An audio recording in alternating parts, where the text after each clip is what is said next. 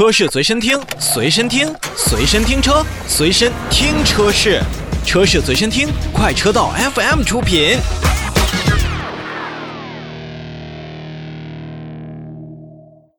欢迎收听快车道上海车展直播特别节目。大家好，我是洪城。啊，今天呢，其实我们在这儿已经直播三个小时了。当然，现在也有新的电台上线，问候全国的听众朋友们，下午时光快乐。当然，也要感谢各个电台对于我们的支持：河北交通广播、天津交通广播、武汉交通广播、江苏交通广播网、重庆都市广播、太原音乐广播对本次直播活动的大力支持，谢谢各位。同时呢，也要感谢一下喜马拉雅汽车频道，还有蜻蜓 FM 汽车频道同步直播的我们的快车道节目。如果说您在车里边现在听收音机，一会儿下车了还想听，可以切到喜马拉雅的 FM 找到我们的直播链接。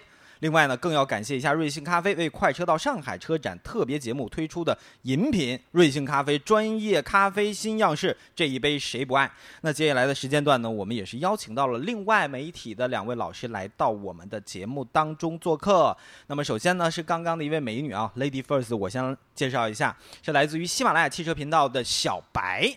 大家好，我是小白。好，另外一位呢是 The Cars 的创始人李希南先生，跟大家打个招呼。Hello，大家好，我是小李。哦，这就我们那我们今天都叫小，我叫小红。好了啊，二位应该是在展馆当中转的比较多。刚刚啊，李老师、小李，咱也在外边听了，说刚刚他有在八点一号馆，也就是豪车馆站的比较久。那么，李老师，您这个走了其他的展台了没有啊？应该是走了，都走了，都走了都。走了啊。我我献上深深的膝盖，还有我的崇敬，真的是上海车展之大，大的如上青天，有够难，对吧？嗯，那非常难。这么多展馆当中，现在要是让你说第一辆车的话，你会先说哪一台第一辆车，那我肯定是先说的是门口的出租车，啊？因为打不着车，所以哎我第一反应可能是出租车。好啊，那我大概知道，因为真的是这两天因为周边的交通的问题，打车不好打，上车不好上，然后叫车的人又多。对呀、除了这个呢，嗯，除了这个，我们聊点展可馆里边的。啊啊，可能第一款车可能是像吉普的那个皮卡的概念车，哇，哦一，个接近量产的版本的一款车。嗯那款车呢，长度呢其实已经五米多了，嗯但是呢，眼前一亮，因为吉普是越野车呀。嗯哼。突然呢，出现一个皮卡皮卡的感觉，哦而且呢，上面还放着一个小的摩托车，好家伙，让人觉得哎，皮卡也能这么玩儿。嗯嗯嗯，但其实还是接受不了。呃，怎么怎么讲呢？呃，毕竟吉普是有一个传承，有一个精髓的。它哦，突然变成了一个皮卡的感觉，突然是不是，呃，有点像原来凯雷德卡迪拉克嗯凯雷德嗯嗯嗯也推出过一个皮卡版本，叫哦 EXT 吧？但其实啊，说回来，这这个皮卡啊，我不知道小白怎么看。嗯，针对我们国内呢，大家对于皮卡的认知可能是工具车多一点，然后是不上档次的。但是这个东西推到美国市场，最早的时候可能就在那边被火起来了。什么嗯福特的大皮卡，对雪佛兰的大皮卡，动辄就是美国的农农场主拉着马就出去开始巡游了，要不后边放辆哈雷。他们但是他们其实是有很多的需求的。嗯，我觉得吉普这一次把这个东西带进来，也是希望把自己的这个多的元素带给大家来展示一下。这个车展，我发现啊，不一定非要展量产车，对，展的就是要有一些稀奇古怪的样式的东西。就算我造不出来，就算我我新车跟这一点元素都没有，告诉你，哎，我就一个折角继承了这个元素，对，嗯，哎，他们他们也愿意去展示。对，你觉得？我觉得其嗯实概念车的话呢，都是属于这个品牌的一个发展方向的一个点的汇合。嗯，嗯，对，那小白在整个车展里边，你觉得哪个概念车最让你觉得眼前一亮且无法忘怀呢？眼前一亮，嗯我觉得应该是宝马的那个呃概念车。但是我哦只是一瞟而过啊，嗯我是看到了他们发，就是我我有小姐妹，然后在车展，然后看到了、啊呃这个车之后说哇，这是什么神仙颜值啊，可真是好看。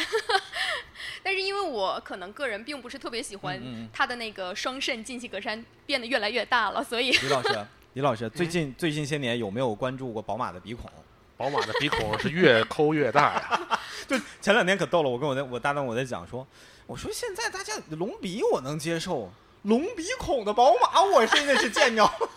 让我想起了那个那个很很火的那个表表情包，表情包是吗？很火的表情包真。的，那那天是应该是国外的媒体把那个之前大概十年前的这个宝马进气格栅两个这么大，嗯现在大出去好几倍不止了。嗯，可能审美又嗯出现了一个新的轮回吧。但是是这个轮回好像总觉得接受不了呢。啊，对我有点担心，我们未来的车会不会开着一个进气格栅，一个整体的进气格栅出去，呃，我我嗯，就是像一个架构一样，就越来越大嘛。全息开玩笑全息未来的全息投影可能会让你觉得只挂了一个前面一个进气格栅，让你觉得在车里边飞着走，真的有可能啊！我我尽可能的开，尽可能的帮你完成了这个梦想。不，整个车展里边有一台概念车，应该是我在朋友圈看到的啊。我路过马自达展台的时候，我特别想去看，但对不起，我着急回来要做直播就跑开了。他们马自达也是带来了一款那个概念车，据说在很多之前的车展上都有展，但是很多媒体老师都会说一句，尽管看了好多次，看到马自达的概念车，还是觉得挺好看的。李老师看那个了吗？它可能还是一个雏形本身品牌的一个感觉感觉在里面儿，可能改不了这个感觉。可能如果马自达再换设计师的话，嗯可能那就是另外一个感觉了。这个设计师他有一个设计的惯性在里面儿，他哦可能一直会延续这个惯性。就像不管之前的昂克赛拉也好，还是对这个这个这个，包括其他的那个阿特兹也好，对，阿特兹，包括 MX 五也好，对，它的整个的设计感觉其实已经让大家伙儿所接受且认可了。是的，包括像它的嗯。SUV 系列 CX 三五八、啊，对。三五七八、嗯。三三四五七八。对，嗯，都分都是这一个。对，不好意思，，我学文科的，我来算这个数，三四五呃，CX 四一码的，对，呃，CX 五长码的，嗯。嗯，呃，三是进口的吧？三跟七是进口的，啊，三跟七是进口的。，对，完了是出来个八，嗯，好嘛。啊这个七好像没有最新的。七是老款的七，所以我就把它那个数字也填进去了，让它数字看起来更有连贯性。突然突然间，我跟你讲，现在很多年轻人可能都没有听过哦，还有七啊，嗯，暴露年纪了，李老师，我们啊，是吗？我觉得就是当时七应该是呃第一款进口的这个马自达的嗯 SUV，、确实，当时反正让大家觉得哎长得还不错，但是后来发现后面的三四五、包括嗯八、全是这个样子。哦，从前脸看没有任何的、更让你感觉有亮点的地方。哦，所以你还是稍微觉得这些年也应该改变一下。对，所以所以我还是觉得呃宝马的大鼻孔更好看。哦，哎，说到宝马，那么宝马的新三系你怎么看？我觉得这台车可能是在这个车展当中，呃，相对的购买价值比较高的一台车了吧？相对啊，我觉得帅气哎，帅气。李老师呢？我觉得我得坐着看。嗯嗯，这个这个宝马很多车就是，呃，你觉得好像有不同，不嗯有不错，但是我觉得可能是让我感觉的话，更多的我觉得三系的更多的特点是，嗯第一个是保留了三系的一个一个定位，它并不像别的车似的三，感觉三的呃呃三的型号，但是是五的尺寸，现在、哦现在越来越像这个呃大众的，可能让你觉得。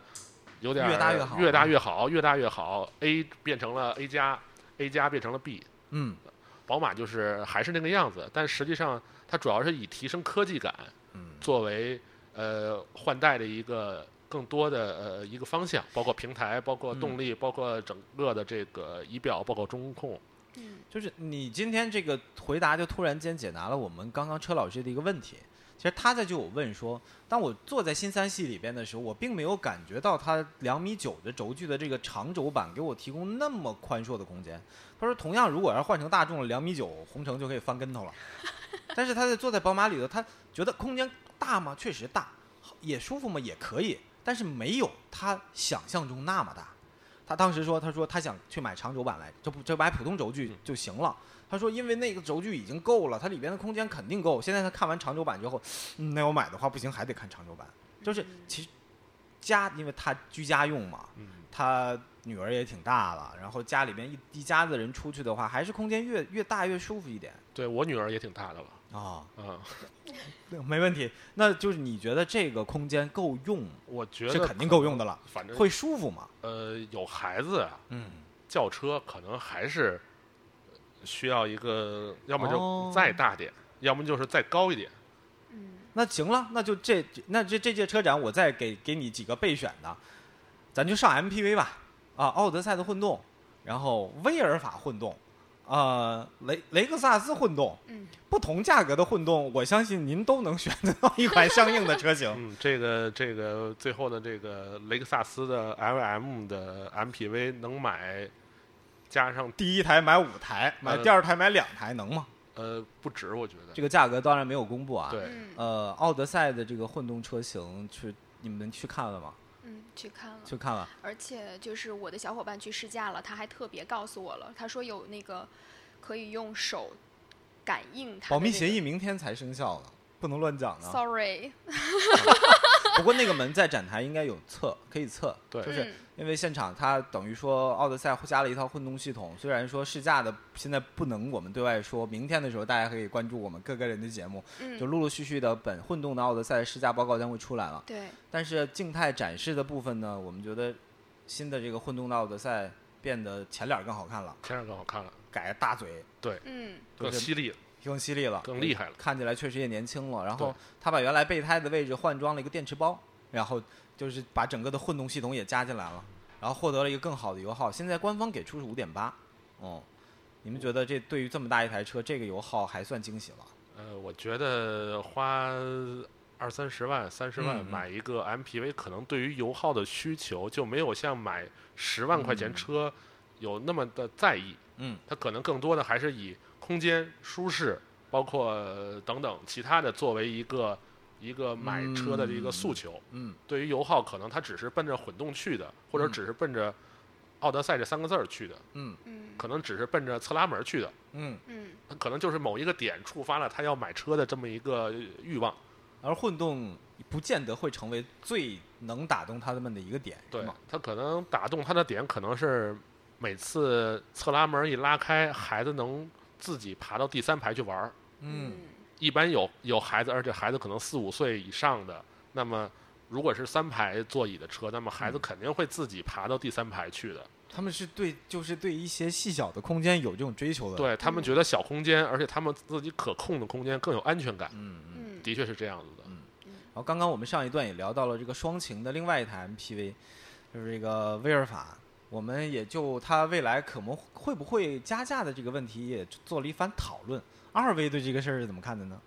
嗯、还是女士优先。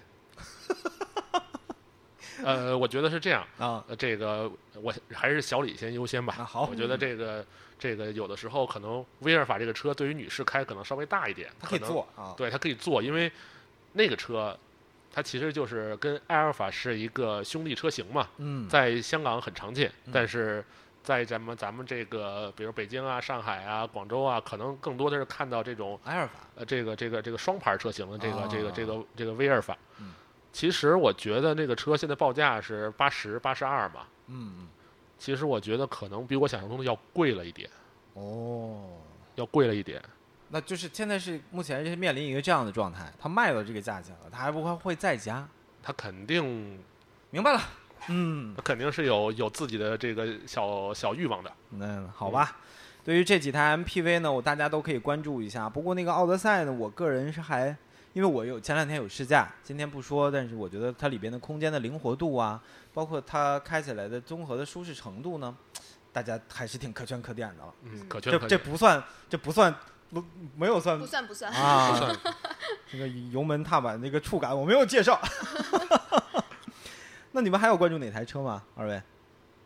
就突然、突然间这么多车想摘出来一辆特别难是吧？特别难，比如像双色的双色车身的红旗 H 七，哇，嗯，我知道那个，我看的是它后面那个 L 五，但是真的是想买超超级麻烦吗？不是说，有需要不光要有钱，还得需要过一些审核的资资质的这个证明是吗？呃，L 五嗯的确应该是有一个呃门槛的，嗯，就跟买这个呃威尔法似的，也需要有个门槛的，起码你得满足人家卖车的那个人的需求。好啊，今天咱们车展直播节目呢到这儿先休息一下，我们也去找一找哪一台车更有趣儿。当然，您也可以通过微信平台来跟我们来讨论，说说您关注哪台车。微信搜索啊、公众号的地方搜索“快车道”，找到“快车道 Family” 就可以啦。找到我们，给我们留言吧。那我们先听首歌，来齐柏林的吧，来一首劲爆一点的。